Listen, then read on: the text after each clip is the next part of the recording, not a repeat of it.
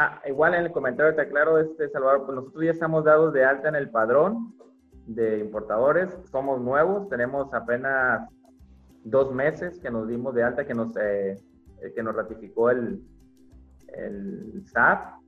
De una vez me di de alta también en el sectorial, porque en otra fracción planeo traer este uh, textil y calzado. Entonces ya también tengo el sectorial. ¿A cuál, ¿A cuál sectorial te inscribiste? Al textil y calzado. Ok, al, al, de textil y al de calzado. Ok. ¿Y ya te los autorizaron? Ajá. Sí. Perfecto. ¿Qué más? En la misma hoja que me llegó del acuse del, del SAT, dice que los dos estaban autorizados. todos los agentes aduanales que di de patentes dicen que todavía están pendientes nada más. Ese es otro proceso. Una cosa es que te des de alta en el padrón general y que te des en el padrón sectorial textil y que te des de alta en el padrón sectorial de calzado, que el SAT te acepte los tres padrones, esa es una cosa. Ya estás, ya estás aceptado.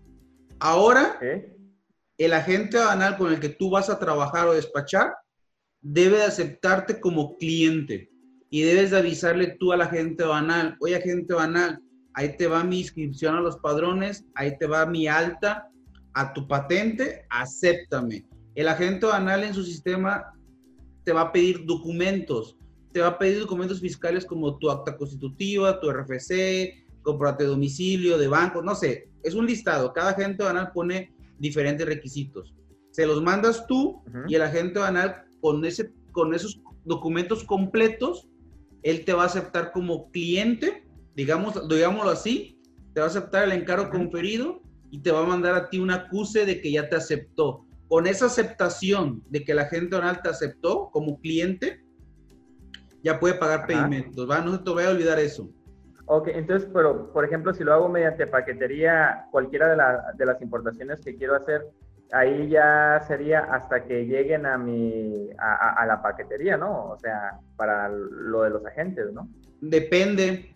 ¿Lo vas a hacer con paquetería con T1 o con A1? A T1 te refieres al que es global. Ándale. Este, pues mira, eh, las primeras, en el, caso de la, en el caso del textil, lo que pretendo traer es este, como tipo muestras, este, y pues son, vamos a decir, a 300 dólares. Me conviene más hacerlo ya por, por T1 o de una vez irlo para activar mi, lo que es lo de mi padrón, este, hacerlo en el que es este pedimento personal, no, no recuerdo el nombre. A1. A uno, ajá, exactamente. ¿Me conviene hacerlo más así? Ahí te conviene lo que tú decidas. Ahí es como tú quieras. Acuérdate que el pedimento T1 es un pedimento global que no sale tu nombre, solo sale el nombre de DHL, por ejemplo, o de UPS, dependiendo. Y el pedimento A1 va a salir a tu nombre, a tu RFC. Entonces, a ti te conviene y va a ser deducible. Si tú lo quieres hacer deducible y quieres el pedimento exclusivo a tu nombre y con tu producto, pues es una a uno. Si no te importa porque son muestras, mándalo en global. En global pero, no es deducible, pero no es deducible y tampoco el pedimento está a tu nombre. Abusado ahí. Es, por eso digo que ahí es lo que tú decidas. Yo te puedo decir que te conviene más, es lo que a ti te convenga, ¿va? Ok, ahora otra cosa, Salvador. Por el lugar donde estamos nosotros, este, que es en Baja California Sur, pues obviamente, por ejemplo, en el caso de lo que son los ralladores y las tapas, que es el producto más grande, pues a nosotros importar por Manzanillo es demasiado caro, porque tenemos que darle toda la, o sea, haríamos doble cruce. Lo que yo estaba pensando, este, eh, Salvador, es por ejemplo pedir a Long Beach, que es lo que me queda más cerca, y ya de ahí cruzarlo por Tijuana. ¿Y por qué no lo mandas en Senada?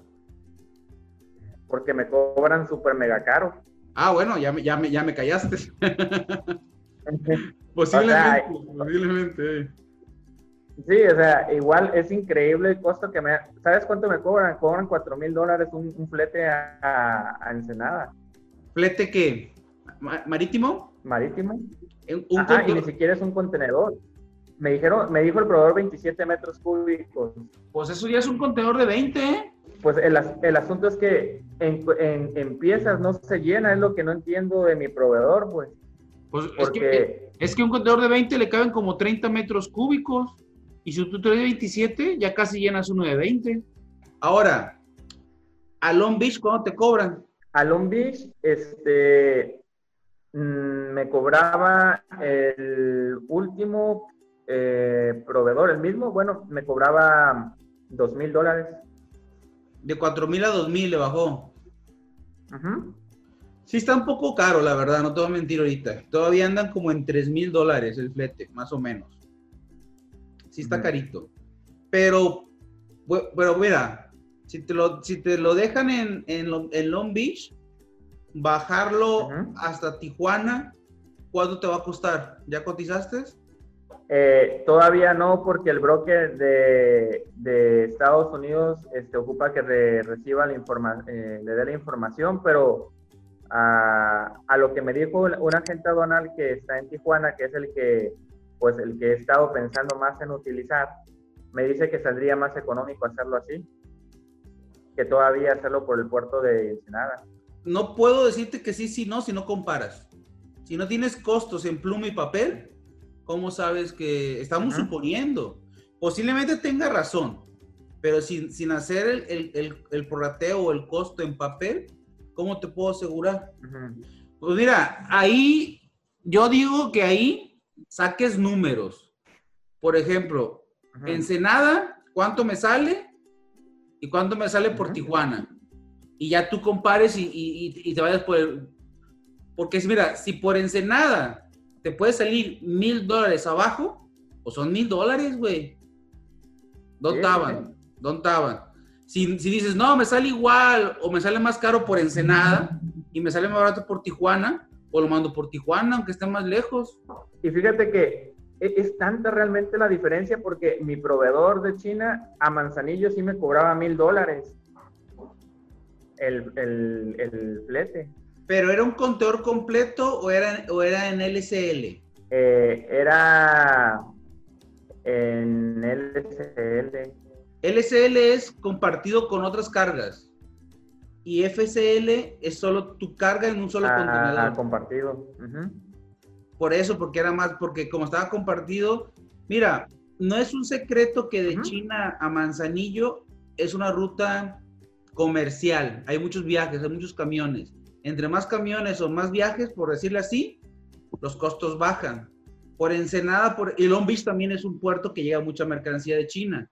En Ensenada casi no toca, pero hay barcos que llegan a Long Beach, por ejemplo, y de Long Beach llegan a Ensenada, y de Ensenada se bajan a Manzanillo, y de Manzanillo se van a, Lázaro, por ejemplo, y ya a veces se regresan de ahí o se van a, Centroamérica y a Sudamérica, por ejemplo, a veces.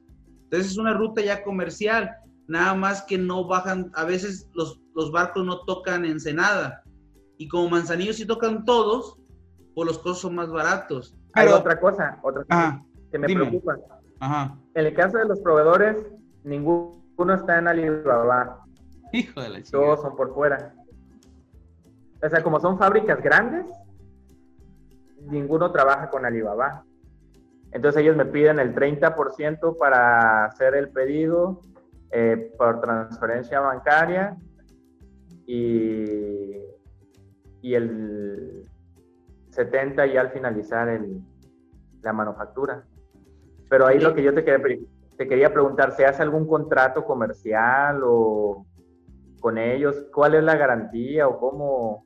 Porque sí es de pensarse, pues imagínate soltar 15 mil dólares, 20 mil dólares, nada más así, está pesado, pues. Mira, algo que te ahí, ahí, te va. Ese tipo, ese tipo de negociaciones por práctica se hace así, de palabra puedes pedirle un contrato, pero casi nadie te lo firma y casi nadie te lo da, les da hueva. Este, tú tienes aquí dos opciones. Una, te la juegas así. O dos, contratas una empresa para que visite la empresa y verifique que esté, verifique que sí exista, que sí sea una fábrica y que esté legalmente constituida, por ejemplo. Y esta empresa ya te va a decir, ¿sabes qué? Sí existe. Ya tú dices, bueno, le voy a comprar, ¿estás de acuerdo? Porque sí existe. Ojo, sí, existe, güey, pero no quiere decir que te cumpla. ¿Qué quiere decir esto? Que le pagas, sí existe, le doy el 70 y nunca me manda nada. Pues ahí también ya pelaste. Que es un escenario muy, pero muy difícil de que te pase, la verdad. Ok. Entonces. Pero entonces. Dime. No existe nada que pueda ampararme alguna otra fuera, fuera de lo de la empresa que tú comentas. Pues puedes. O sea, de la empresa verificadora. Un mecanismo podría ser como una, una, carta de, una carta de crédito que tramitas en un banco para que, le, para que tú le pagues al banco y el banco le pague a ellos pero es, es carta crédito, pero él, si, es si él quiere trabajar así. Si él no quiere hacer el pago, pues no trabaja contigo así. Es una, aquí es un albur. Es muy difícil, es muy difícil, créeme, que ahorita un chino tú le deposites y se pele. Es casi imposible, créeme. Lógico. Lógico. Él tiene un nombre de una empresa. Cuando te pide el depósito, deposítalo a la empresa no se vayas a depositárselo. Ah, deposítamelo a, ah, claro. a Yunhu, no sé qué. Le digo, güey, pero eso no es tu empresa, ese eres tú. No, no hay pedo, no, porque ahí sí te pendejaste. Deposítalo a la empresa. Si la empresa es muy grande y no vende Alibaba porque son fabricantes y son mayoristas, entonces eres una empresa, güey. Entonces dame el nombre de la empresa y ese nombre es el mismo de tus documentos fiscales. Entonces ya con eso le depositas a la empresa y cualquier pedo ya puedes pelear. Que te digo, es razonable tu miedo, pero mira, hasta nosotros, yo por ejemplo no uso el servicio de, del servicio de verificar proveedores ni yo lo uso, ¿eh? Yo me arriesgo, chingue su madre. Le compro mil dólares, luego le compro cinco mil dólares, luego le compro diez mil dólares y me sigue llegando y hasta ahorita no me han chingado. Si le deposito mil dólares y me chinga, pues son mil dólares, ni pedo. Pero créeme que si eso pasara, China se quemara. Entonces China ya no fuera el, principal exportador. Oh. Eh, o sea, a ellos no les conviene que tú le... En el último de los casos, tú le depositas y te manda el mismo producto que tú pediste, pero le baja la calidad. Es lo peor que te puede pasar. Y aún así ahorita ya ni siquiera hacen eso. Eso lo hacían en los 90, en los 2000. Que te, te mandaban las famosas tiendas chinas que había todo de, a peso, de a tres pesos, porque la calidad era muy baja. Ahorita ya no. Ahorita hasta la calidad es buena. Le andan, hasta ellos mismos ya andan tan competidos que andan compitiendo entre ellos en que no se pueden dar el lujo de dar mala calidad ni quedarte mal. Por eso algunos hasta muestras te regalan, güey. Tú te quedas asombrado, pues dices, pues te regalan una muestra, güey, pero ¿cuánto cuesta? ¿Y, ¿Y cuándo es el proyecto que tú le puedes comprar? Y te puedes quedar de por vida con él siendo proveedor, tu proveedor y tú tu comprador. Pues a él le conviene. Digo, es muy difícil que te chinguen. Es, esa inspección que te digo cuesta mil dólares, por ejemplo. La que yo te digo. No es barata, es cara. Son como mil dólares. Mejor cómprale mil dólares de mercancía y chinga a su madre. Si te llega, ya, ya le hiciste.